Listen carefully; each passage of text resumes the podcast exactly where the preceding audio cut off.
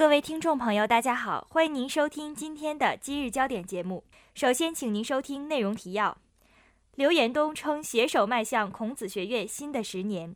首批马航 MH17 残骸本周抵荷兰，坠机现场仍有碎片。接下来，请您收听本次节目的详细内容。刘延东称携手迈向孔子学院新的十年。东南网十二月八号消息。第九届全球孔子学院大会七号至八号在厦门举行，一百二十多个国家和地区的大学校长、孔子学院代表共两千多人出席大会。中共中央政治局常委、国务院副总理、孔子学院总理事会主席刘延东出席开幕式并作主旨演讲。他强调，要面向未来，平等合作，共同推动孔子学院事业发展，为建设持久和平、共同繁荣的和谐世界作出贡献。刘延东指出。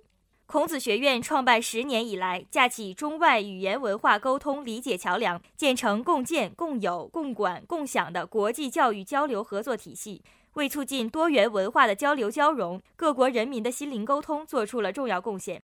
他向为之努力的中外人士和有关方面表示感谢。刘延东说，在全球化背景下，世界各国利益交融、兴盛衰败、危机共存。成为你中有我，我中有你的利益共同体和命运共同体，加强人文交流，促进文明互鉴，势不可挡。孔子学院属于中国，也属于世界。新的十年要注重提升质量、服务需求，紧密合作，互利共赢。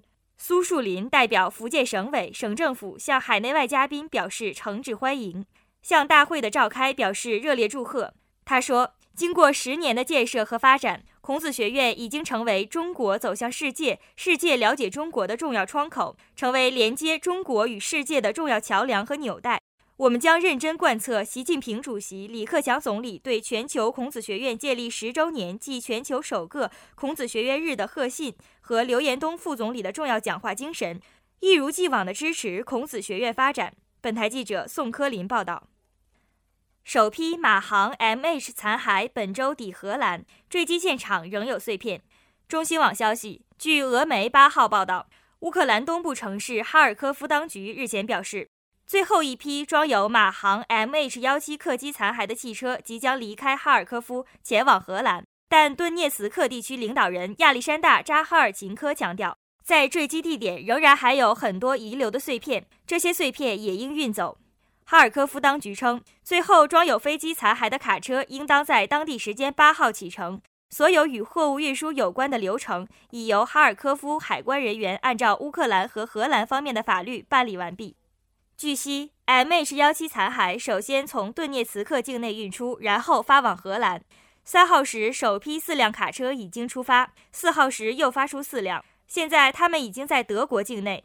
而首批残骸在本周抵运荷兰的空军基地，但有到访过坠机地点的俄新社记者表示，目前还有很多飞机残骸停留在坠机现场，现场仍能够找到发送机、乘客座位等碎片。当地居民曾经收集了一些碎片存放在车库，但这些残骸随后的命运就无人问津了。调查人员从十七月开始收集飞机失事客机的碎片。专家希望通过复原飞机残骸来调查飞机失事原因。荷兰政府方面于当地时间十一月二十三号表示，针对马航 MH17 航班残骸的收集工作已经结束，飞机残骸已经利用十二节列车客厢运送到哈尔科夫。本台记者唐小雨报道。今天的节目就为您播放到这里，我是主播韩诗雨，感谢导播王艳书，责任编辑王林、张宁倩。接下来，请您收听本台的其他节目。